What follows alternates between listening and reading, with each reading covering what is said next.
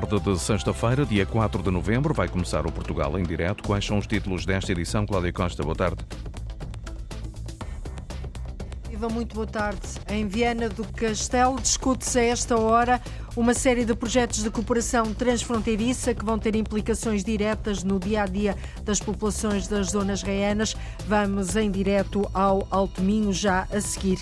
Com o aumento da inflação e do custo de vida, há cada vez mais pessoas a pedir ajuda às autarquias. Setúbal vai gastar 2 milhões de euros em medidas de apoio às famílias mais necessitadas. A prioridade é para quem tem filhos. Na parceria mensal do Suplemento Agrovida do Jornal Vida Económica, e da Antena 1, vamos entrevistar o presidente da Confederação Nacional das Cooperativas Agrícolas e do Crédito Agrícola de Portugal, Idalino Leão, que é também o novo presidente da Cooperativa Agros e da Federação Nacional das Cooperativas e Produtores de Leite. Foi entregue ao governo uma proposta detalhada para a reestruturação das cooperativas agrícolas no país. Queremos também falar do preço do leite aos produtores e nos supermercados. Vai começar então Portugal em direto, emissão na Antena 1 RDP Internacional, Antena 1 Madeira e Antena 1 Açores. O Portugal em direto tem edição da jornalista Cláudia Costa. Sob o tema da inovação, arrancou esta manhã a Cimeira Ibérica. Primeiro, as delegações dos governos de Portugal e de Espanha foram a Braga, ao Laboratório Ibérico Internacional de Nanotecnologia. Depois seguiram para Viana do Castelo. O jornalista João Alexandre está precisamente na pousada de Santa Luzia, em Viana. Lá dentro, João, estão, estão a ser discutidos uma série de dossiês de cooperação transfronteiriça muito importantes para as populações que vivem na zona reana e as eh, populações eh, têm impedido que os governos e os, eh, as populações, dizia, Bom, de Portugal em e Espanha... direto o jornalista João Alexandre, parece que não é possível, ele que está a acompanhar a Cimeira Ibérica, mas vamos adiante com um dos protocolos que vai ser assinado nesta Cimeira e que vai entrar de imediato em vigor é na área da saúde. A partir de hoje, em caso de emergência, se chamar o 112 no norte do país, pode ser socorrido por uma ambulância espanhola. Do lado lá, na vizinha Galiza, pode acontecer que uma ambulância portuguesa dê apoio a pacientes espanhóis. O projeto chama-se 112 Transfronteiriço. Escutado pela Antena 1, o presidente da Comunidade Intermunicipal do Alto Minho e autarca de Melgaço, Manuel Batista, diz que para a região dar uma boa resposta é preciso que as verbas do PRR ajudem a requalificar os equipamentos de saúde primários. Estamos a exigir, a pedir, a exigir de alguma maneira, que o PRR possa acomodar este, esta requalificação e estamos a falar da ordem dos 13, 12, 13, 14 milhões de euros. Quando nós apenas temos para isso 3,3 milhões de euros no PRR.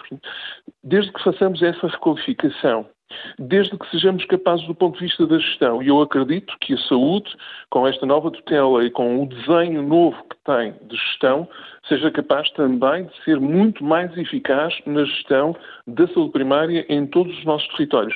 Desde que sejamos capazes de fazer essa boa gestão, nós com certeza temos capacidade para atender bem os nossos uh, concidadãos do Alto Minho e temos capacidade para atender um ou outro, não estaremos a falar de uma avalanche, mas uma outra situação de urgência que aconteça na, nos territórios de fronteira do lado espanhol. 112 Transfronteiriço, um projeto piloto na área da saúde, assistência médica de urgência entre a Galiza e o norte do país, que entra em vigor já hoje. Mas os governos de Portugal e Espanha assinam também hoje acordos para a construção até 2025 de duas pontes no distrito de Porto Alegre. A Vila de Nisa vai ficar mais próxima de Cedilho. Mais a sul vai ser construída a ponte que irá unir a Vila de Alcoutim a São Lúcar de Guadiana. Projetos fundamentais para valorizar valorizar os territórios de fronteira. O autarca de Alcoutim, Osvaldo Gonçalves, diz que a nova ponte traz coesão social e territorial a esta região reiana tem, uma importância muito para além daquilo que é uma importância meramente territorial, é tem uma importância também regional e também sob o ponto de vista daquilo que, é, que são uh, portanto, as ligações transfronteiriças a nível nacional e europeu e vai criar também com certeza aqui uma, digamos, uma mais-valia para, para o alargamento para as melhorias de algumas redes viárias, da, da rede viária e de algumas, e de algumas uh, estradas que estão, inclusivamente, que foram, uh, que foram suspensas nas suas obras. Eu recordo, por exemplo, o IC27, que terminou, uh, em, terminou em, em, em Alcotim e que, depois desta ligação feita, eu espero que possamos depois, mais à frente, poder ter aqui um conjunto de argumentos que justifiquem também que esta continuidade é necessária para reforçar e ampliar a utilização desta ligação transfronteiriça.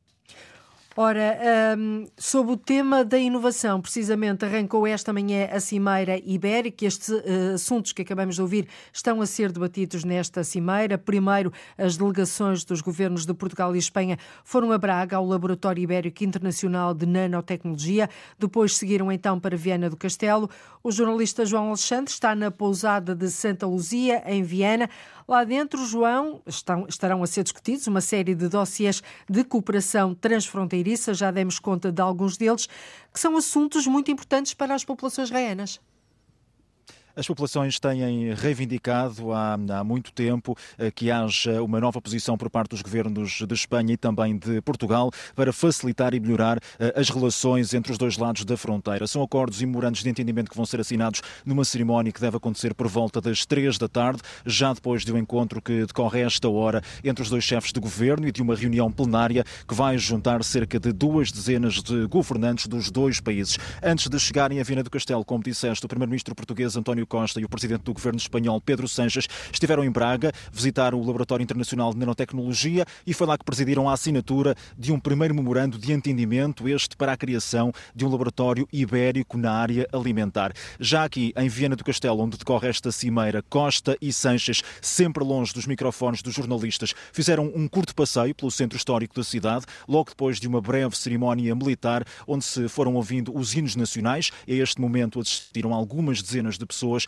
que foram acompanhando a par e passo as movimentações dos dois governantes, mas quanto à parte mais substantiva desta cimeira, no que diz respeito aos documentos que vão ser assinados pelos dois governos, eh, nessas áreas da ciência, da investigação ou da cooperação eh, transfronteiriça, eh, nas áreas do turismo, da emergência médica e das ligações rodoviárias, destaque para três memorandos. Um tem que ver com o desenvolvimento do Centro de Investigação de Cáceres como um laboratório de armazenamento de energia renovável, numa altura em que tanto se fala fala de uma crise energética na Europa. Outro dos documentos tem que ver com a estratégia conjunta de microeletrónica e de semicondutores, muito úteis, por exemplo, para a indústria automóvel. Portugal e Espanha assinam também um memorando sobre a anunciada constelação atlântica de observação da Terra. É, é cerca de dezena e meia de satélites portugueses e espanhóis eh, que vão ser úteis, por exemplo, para obter eh, dados por parte dos dois países nos domínios da segurança, dos incêndios e das alterações eh, climáticas. Vai também ser assinado assinado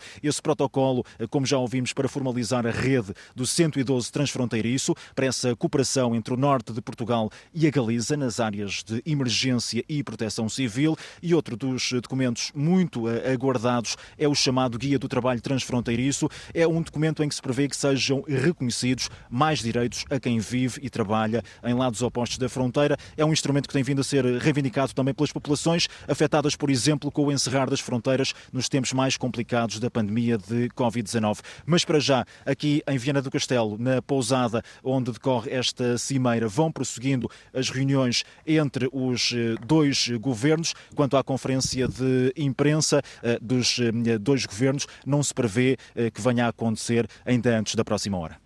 Uh, pelo menos uh, está prevista por volta das duas e meia, creio, o jornalista Antena 1 João Alexandre, a acompanhar assim esta cimeira ibérica. Os governos de Portugal e Espanha estão reunidos em Viana do Castelo.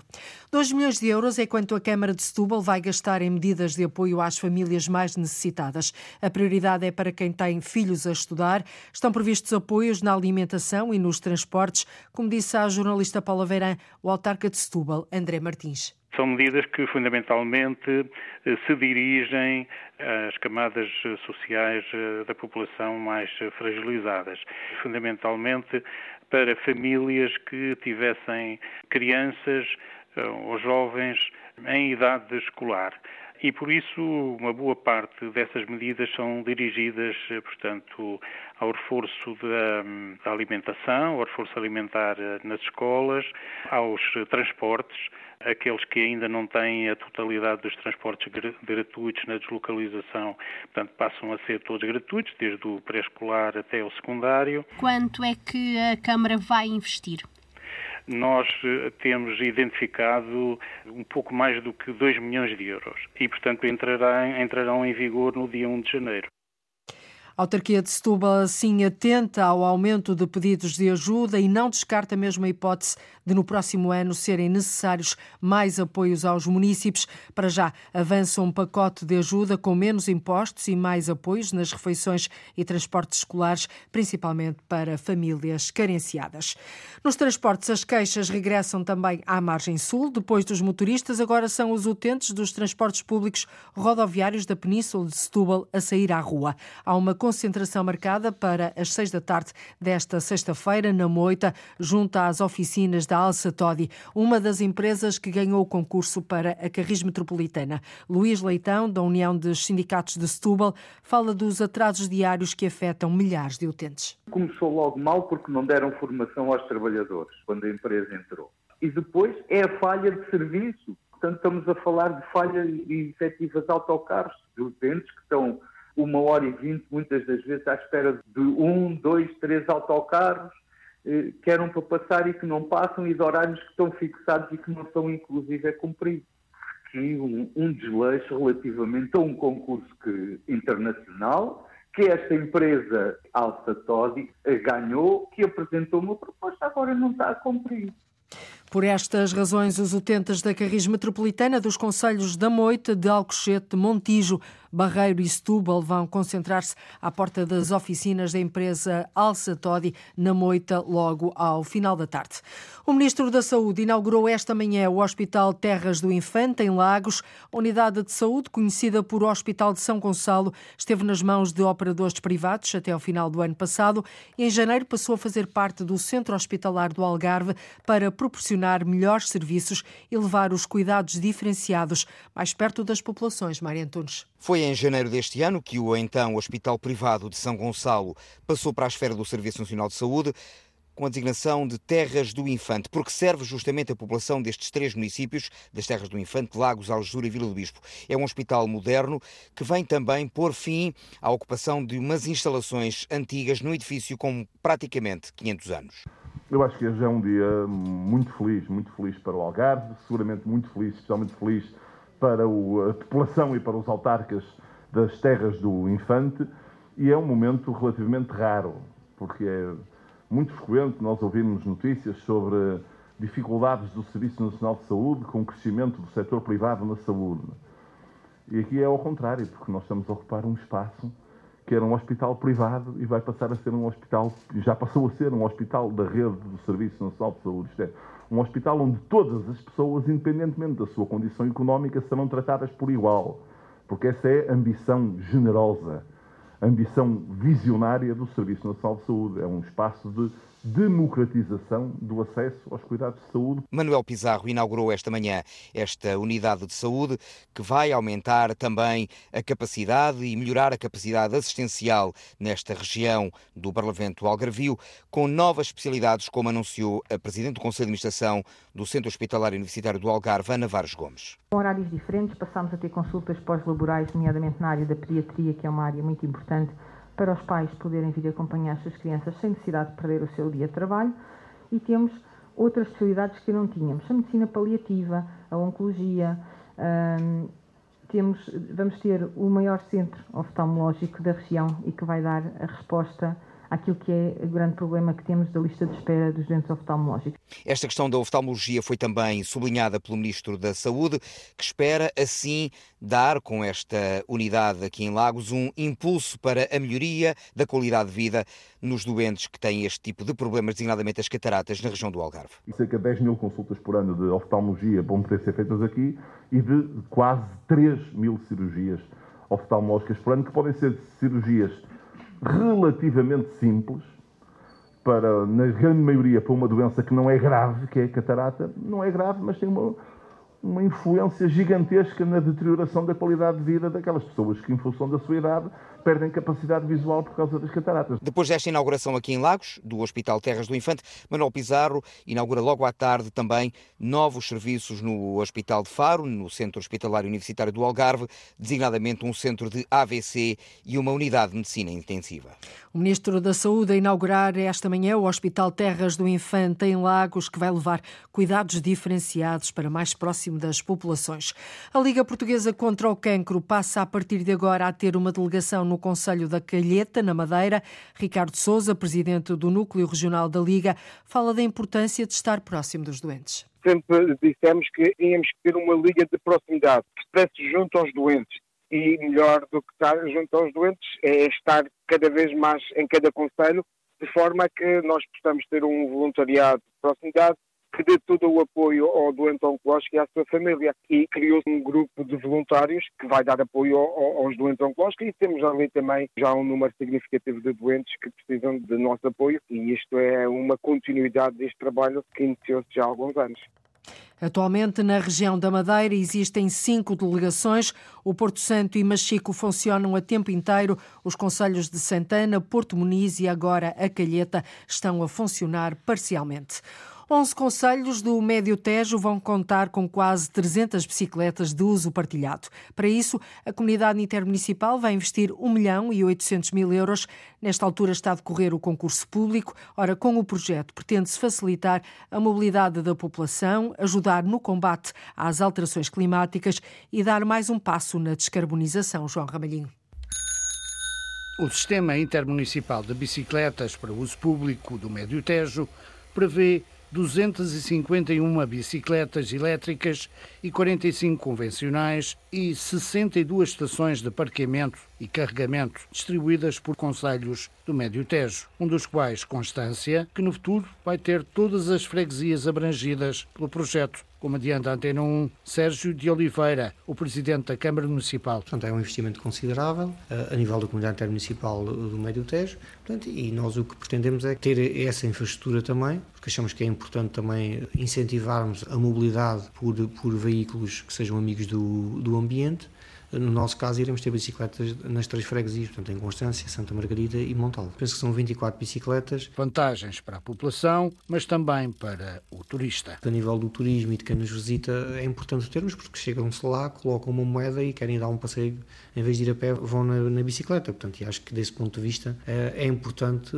conselhos como Constância não, não perderem esta oportunidade e, e estarem na vanguarda daquilo que são as melhores soluções que existem atualmente na Europa. E acho que estes projetos só têm sentido quando todos os municípios aderem aos mesmos mesmo. Neste momento decorre o concurso público e com interessados, como adianta a Antena 1, Anabela Freitas, a presidente da Comunidade Intermunicipal do Médio Tejo. É, este projeto das bicicletas partilhadas é todos os conselhos terem bicicletas partilhadas e os cidadãos, independentemente do conselho onde residam, porque pode haver um cidadão que resida num conselho e trabalhe noutro, possa usufruir do sistema uh, de bicicletas partilhadas. O concurso está a decorrer, há interessados no concurso porque nos está tentado a colocar algumas questões quanto ao caderno de encargos. Com o projeto das bicicletas partilhadas, a Comunidade Intermunicipal do Médio Tejo espera contribuir para a descarbonização. A descarbonização é, é a promoção dos modos suaves de mobilidade. Segundo Anabela Freitas, o sistema intermunicipal de bicicletas partilhadas do Médio Tejo deverá estar a funcionar já no próximo ano. Alguns outros municípios que não na nossa zona que avançaram sozinhos que têm tido alguma dificuldade no fornecimento das bicicletas. Pronto, por causa de toda a situação que estamos a viver. Aquilo que era a nossa projeção é ter todo o sistema implementado no primeiro trimestre do próximo ano. Uh, agora vamos aguardar uh, o, que é que, o que é que acontece. O projeto prevê um investimento de 1 milhão e 800 mil euros e será um contributo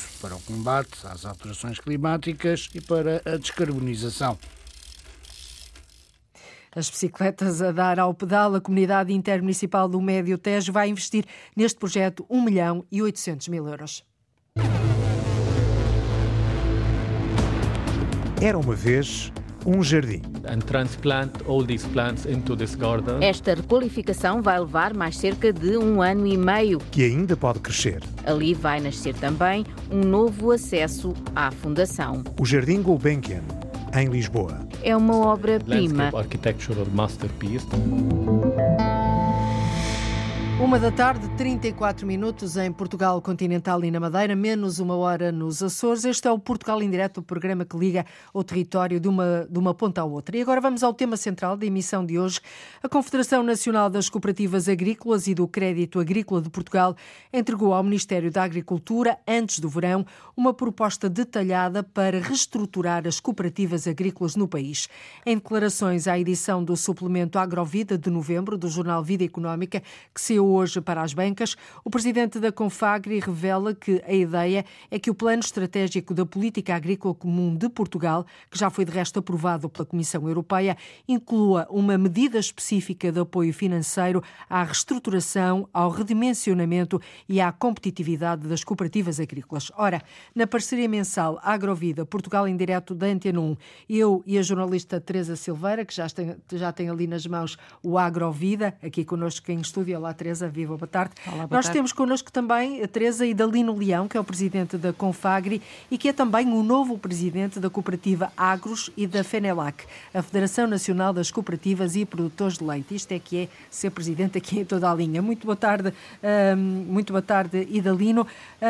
Qual é o ponto da situação em relação a esta proposta da Confagri? Sei que têm agendado uma reunião com o Ministério da Agricultura para estes dias. Muito boa tarde. Uh, Deixe-me só fazer aqui um, um, ponto prévio.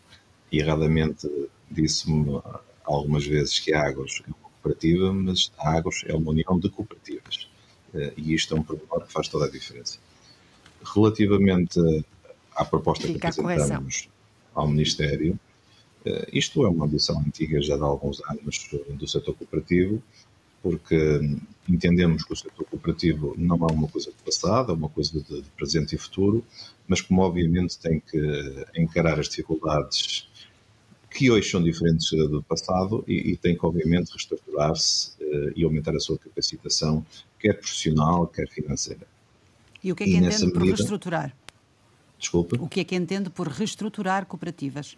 Fundir cooperativas reestruturar cooperativas uh, entenda-se uh, desde investimentos imateriais, investimentos materiais, no fundo torná-las mais uh, ágeis, tendo em conta o atual contexto do mercado, ser, ser cooperativas com ação comercial mais aguerrida, com produtos que sejam orientados para as necessidades do mercado.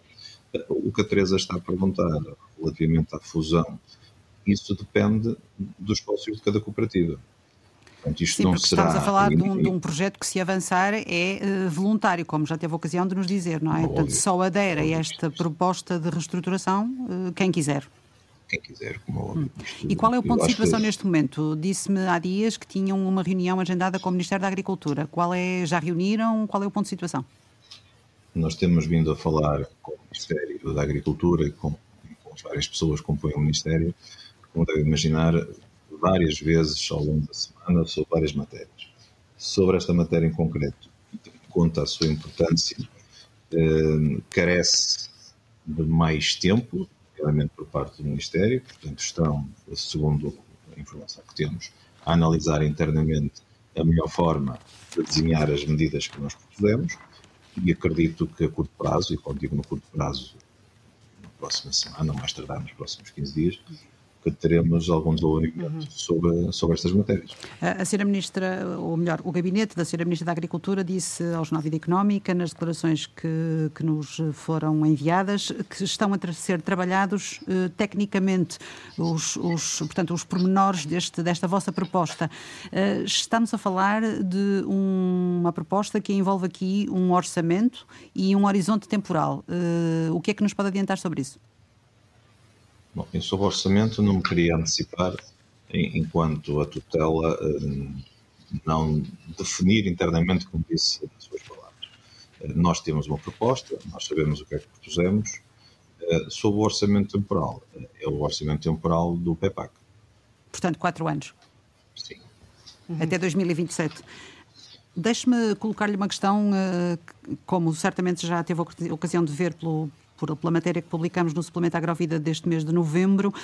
Um, nós questionámos o presidente da APROLEP, da Associação dos Produtores de Leite de Portugal, sobre esta matéria também, e, e ele coloca aqui, uh, uh, por um lado, vê com bons olhos que se possa avançar para uma reestruturação de algumas cooperativas e que elas possam ganhar dimensão, ter mais sentido crítico, mais, serem, terem mais né? capacidade negocial, mas, por outro lado, alerta para, para o facto de, ao criar grandes estruturas, que possa eventualmente os, os, os agricultores possam ficar mais afastados, digamos assim, do poder nestas cooperativas, porque são eles, na verdade, quem dá corpo às cooperativas são os, são os produtores. o que é que tem a dizer sobre isto? Eu não tenho nada a dizer sobre isto. É uma opinião pessoal. Mas revê-se, concorda, não concorda? Eu não concordo, até porque o setor lácteo provavelmente até o setor que menos precisa de fazer este caminho. Porque recordo que há 30 anos foi um setor que foi condenado uh, da entrada na União Europeia e, e soube fazer esse caminho. Obviamente que precisa de limar aqui algumas arestas, que também nada é perfeito, mas eu acredito que quando, uh, quando nós propomos esta questão do, para o setor cooperativo, não é para o setor cooperativo leiteiro só. Sim, é para, que é para todas as cooperativas agrícolas. É todo o setor cooperativo. Estamos a Portanto, falar de quantas no, a nível nacional? A Confagri tem 440 cooperativas associadas. Uhum. E quantos trabalhadores Portanto, é que estão mais, envolvidos temos aqui? Mais cooperativas, temos mais cooperativas de conselhos. Hum. Portanto, é fácil de perceber que há conselhos em que temos a presença de mais do que uma organização. Portanto, a, a Confagri, como é suavemente conhecido, tem o seu âmbito em todo o território nacional. Uh, albergamos aproximadamente 250 mil associados.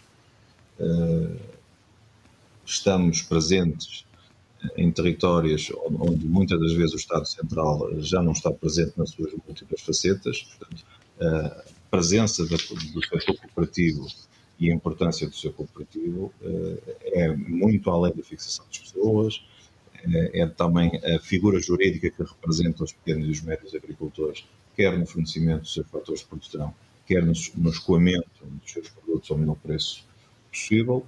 E, e, obviamente, toda esta representatividade, toda esta presença que temos no território, eh, achamos, e é uma missão ativa, como disse inicialmente, que eh, devemos ter uma medida específica e exclusiva para o setor cooperativo. E mais, não é nada que os nossos vizinhos espanhóis Portanto, estamos, a falar, de, estamos a falar de apoios financeiros no âmbito da política agrícola comum também, para, para avançar nesta Também, mas não só. Tem que ser apoios financeiros que estejam elencados ou um caderno de encargos, porque não basta deitar dinheiro sobre o problema. Nós não somos favoráveis a isso. Nós queremos um caderno de encargos, que é esse documento que está em análise no Ministério. Que já foi entregue ao que, é- Ministério, não é? Já entregamos ao Ministério, que achamos que pela importância e representatividade que temos em todo o setor eh, agrário nacional, merecemos essa distinção, até porque, eh, assim, números redondos, o setor cooperativo representa à volta de 40% do azeite nacional, eh, quase 60% do vinho, quase 70% do leite. Portanto, só estes números deviam nos fazer pensar e dever aqui alencar e, e traçar caminho para aquilo que também já disse várias vezes, que é chegada a altura de encarar a agricultura como um desígnio nacional. Não, não, não tem sido encarada como um desígnio nacional? Não, não tem, não tem. E, e quem é o, esforço, o, primeiro culpado disso tudo? O culpado somos todos. Eu acho que nós não devemos, não devemos andar aqui à procura de quem é que é mais culpado. Somos todos culpados.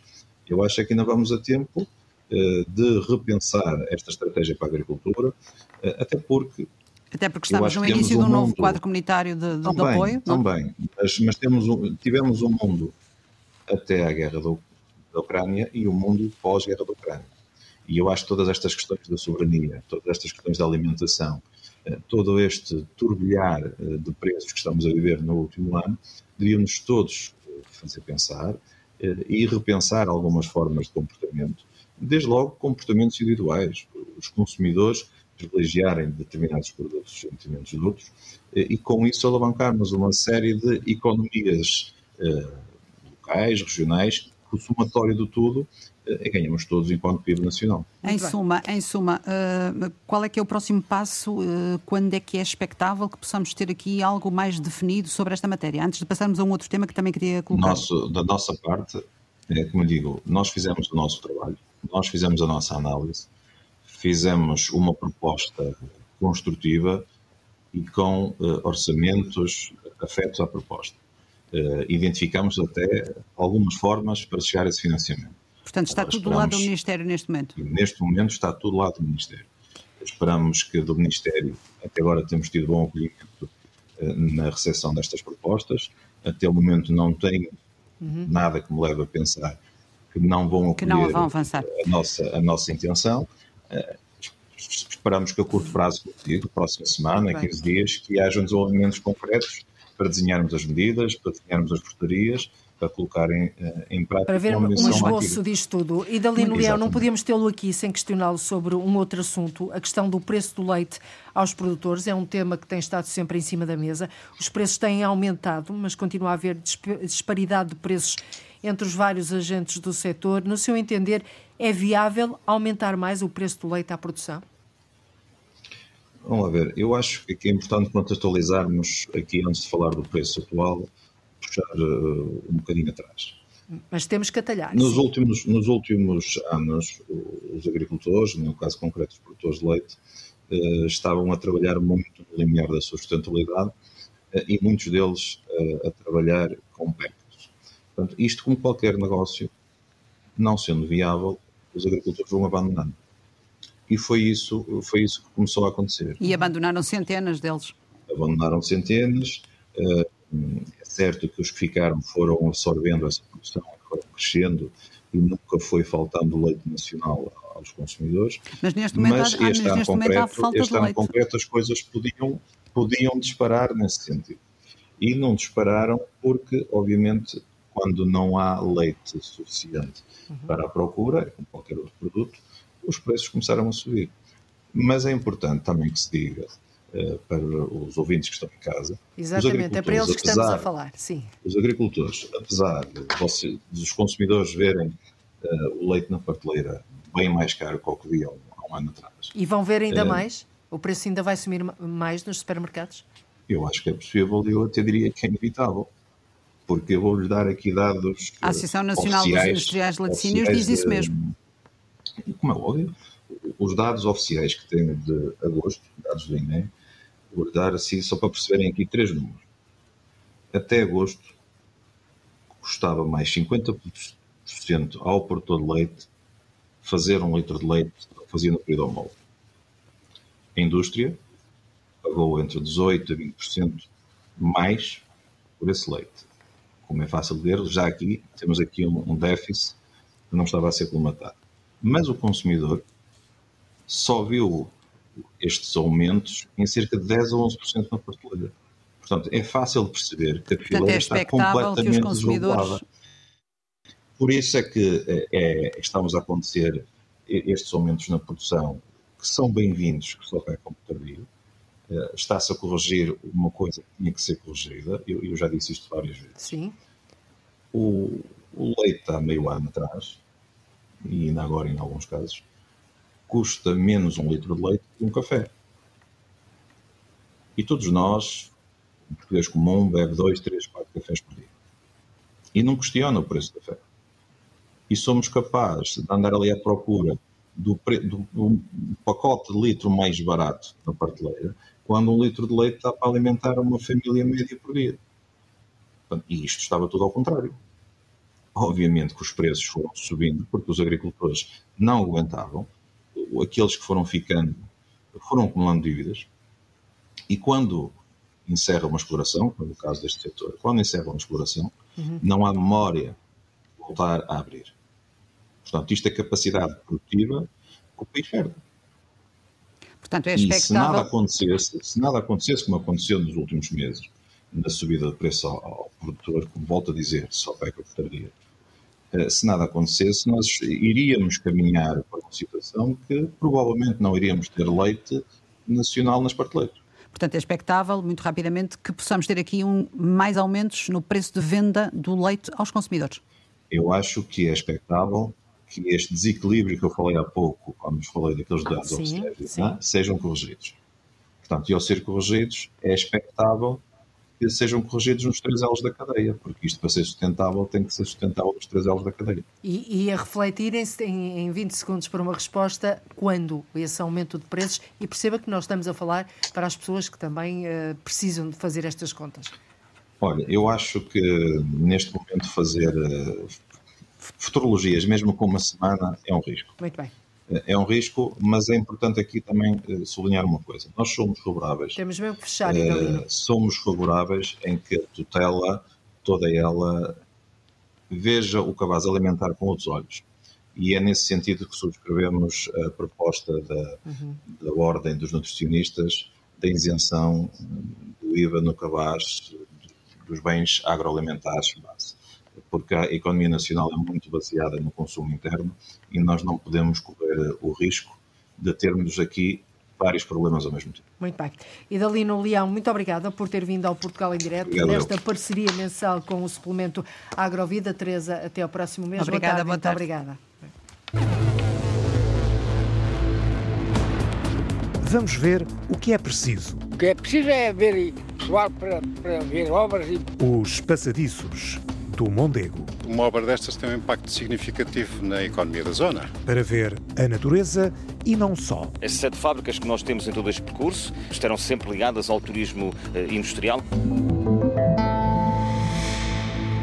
Há um novo espaço no Jardim Carlos de Gulbenkian que vai fazer crescer para sul este pulmão verde de Lisboa. A autoria é do prestigiado arquiteto libanês Vladimir Djurovic, que pretende que o espaço funcione como uma espécie de extensão uh, do modelo de renaturalização dos terrenos urbanos através do uso de espécies nativas com origem na região de Lisboa. A repórter Arlinda Brandão foi falar com o arquiteto. Os trabalhos no Jardim Gulbenkian já começaram. O arquiteto paisagista Vladimir Djurovic é o responsável pelo projeto de alargamento na parte sul. So the process is starting and restoration is ongoing. Defende que é uma continuidade da paisagem concebida por Gonçalo Ribeiro Teles e António Viana Barreto, que teve início, mas não tem fim, e que é continuamente recriada. Esta requalificação vai levar mais cerca de um ano e meio até acontecer a sua apresentação. It will take maybe a year and a half to finish everything, but then it's just the beginning. O arquiteto paisagista Vladimir Jurovic está a trabalhar numa pequena área equivalente a 10% do atual jardim. É um espaço ligado ao muro alto com guaritas e ameias, conhecido por Castelo. Ali vai nascer também um novo acesso à Fundação. Partilhando com o arquiteto Ribeiro Teles o querer compreender a paisagem como um todo, o arquiteto libanês quer uma continuidade e unir o que está a criar ao que já existia. To be very, very careful about that transition. Break. Uh,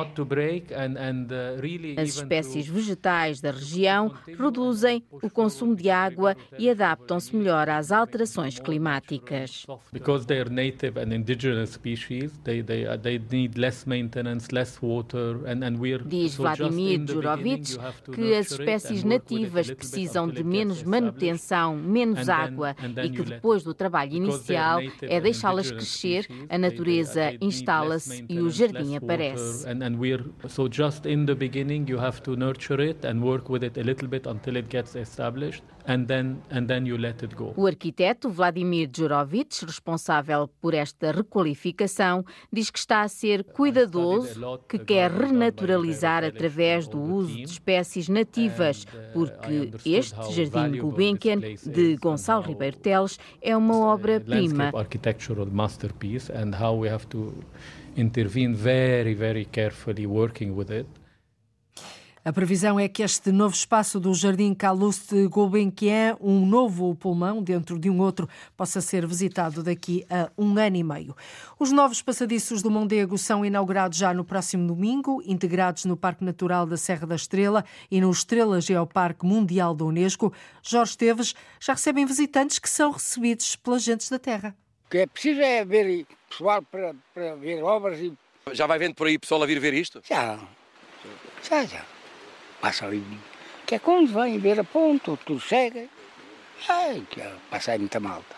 A inauguração é só no próximo domingo, mas o Sr. Manuel do Fojo, é assim que é conhecido este vizinho dos novos passadiços, habituou-se depressa a deixar de estar ali isolado, só com a mulher, para passar a ver diariamente novos visitantes do Val do Mondego. Uns a passar de algum tempo esta parte pela obra em finalização, outros há mais tempo a falar com ele para projetar e construir estes passadiços do Mondego. Falamos com toda a gente no percurso e com os presidentes de junta, com o município, com os técnicos. É uma parte fundamental para se fazer o projeto, é perceber o, o sítio, não é? Fernando Domingues foi o projetista destes e de muitos outros passadiços do país, até dos pioneiros, os do Paiva. Sempre com a consciência de que estas obras são para mexer com a economia local. Isso talvez seja o que nos deu mais gozo na, na, no primeiro projeto do Paiva e neste, com certeza. Perceber que uma obra destas tem um impacto significativo na economia da zona. Desde logo muito mais turismo, turismo da natureza, que é um turismo diferente, e depois promove a economia, a hotelaria, os restaurantes, os transportes, toda uma economia local que, sobretudo até nestes conselhos mais interiores, que são mais desfavorecidos em relação aos litorais, faz a diferença. É o que pretende naturalmente o dono da obra, o município da Guarda, presidido por Sérgio Costa. São cerca de 7 km em Madeira e outros 5 km em Terra Batida. E todos esses... Em todos, caminhos tradicionais. Em caminhos tradicionais de, que existem desde tempos imemoriais. E nós queremos usá-los também para a população eh, perceber, afinal de contas, como é que eram os caminhos que se faziam noutros tempos, seja do ponto de vista da agricultura ou do ponto de vista da indústria, tendo em conta as indústrias de lanifícios que estiveram sempre ligadas a este, a este vale. A arqueologia industrial estará presente, também haverá explicações depois uh, para as pessoas olham e veem aquelas ruínas, veem aquelas uh, estruturas antigas, ficarão a saber o que, é que está, o que, é que estava ali. As sete fábricas que nós temos em todo este percurso estarão sempre ligadas ao turismo uh, industrial, à arqueologia industrial, para as pessoas perceberem como é que as fábricas ali surgiram, como é que elas eram alimentadas do ponto de vista energético, era tudo movido eh, com as rodas sempre em torno da energia hidráulica, movido pela água, e é importante explicar às pessoas que nos visitam tudo aquilo que se fazia, a riqueza que se produzia em todo este vale, para o país inteiro e para, para toda a Europa que aqui se, fazia, eh, se faziam essas atividades em torno da indústria dos lanifícios. Com esta suspeita por parte do projetista Fernando Domingues. São talvez os uh, que ficarão melhores de todos os que nós já projetamos. Fica esta, esta certeza que serão os melhores passadiços de que já projetaram os novos passadiços do Mondego, que são inaugurados no domingo, mas já recebem visitantes. Começa amanhã em Coimbra o Festival Caminhos do Cinema Português. Ao todo vão ser exibidos 162 filmes, numa edição que quer promover o contacto entre várias gerações de Ana Craveiro. Será que os meus avós viram o Paulo Rocha a filmar aqui da janela? São dezenas de filmes que convidam a refletir sobre o estado da sociedade. Este ano, o Caminhos do Cinema Português foca-se no confronto geracional, como explica o coordenador da programação, João Rui Paes. Normalmente estamos habituados a ver uma geração criticar a outra, ou uma geração mais nova a criticar a anterior, e aqui há, uma, há um trazer de vídeos de arquivo, de autores do passado para o presente, uh, colocando-os com uma análise atual, em 2022, de como pensar o passado com o que aconteceu, sem o ter que destruir, sem ter que, que o branquear, mas repensar tudo isso. O festival dá destaque aos melhores filmes portugueses feitos no último ano, mas vai também haver espaço para conversas sobre cinema. E no caso, em vez de termos sessões longas de duas horas e meia, que era o costume, vamos ter sessões mais curtas, em que há a possibilidade, do mesmo tempo que normalmente estavam em sala a ver o filme, é ver o filme e discutir mais tempo com os realizadores, mais tempo com os intervenientes do filme, para que a dar cada sessão seja um happening à volta daquele filme, dando-lhe a devida importância, o devido tempo, o devido espaço e o devido valor também. O encontro de gerações vai ser também promovido entre criadores. A Seleção Caminhos, como devem saber, foi a seleção que deu nome a este festival, que é com os grandes realizadores, grandes produções, mas estarão eh, projetadas no mesmo dia de primeiras obras de estudantes de cinema cinema, porque o nosso objetivo também é criar esta comunidade, esse ponto de encontro aqui em Coimbra todos os anos, entre o que vai ser o futuro do cinema e o que já é o cinema. A 28ª edição do Caminhos começa com a estreia de uma cópia restaurada do filme de 1978, Histórias Selvagens, de António Campos. E é tudo por hoje. Para a próxima semana, digo-lhe que o Portugal em Direto vai ser emitido a partir da Madeira toda a semana, cinco emissões em cinco locais diferentes da região autónoma da Madeira. A edição é do jornalista Felipe Ramos. Vai haver debate, vai haver também muita reportagem. Não perca porque vai valer a pena. Até lá, passe um excelente fim de semana.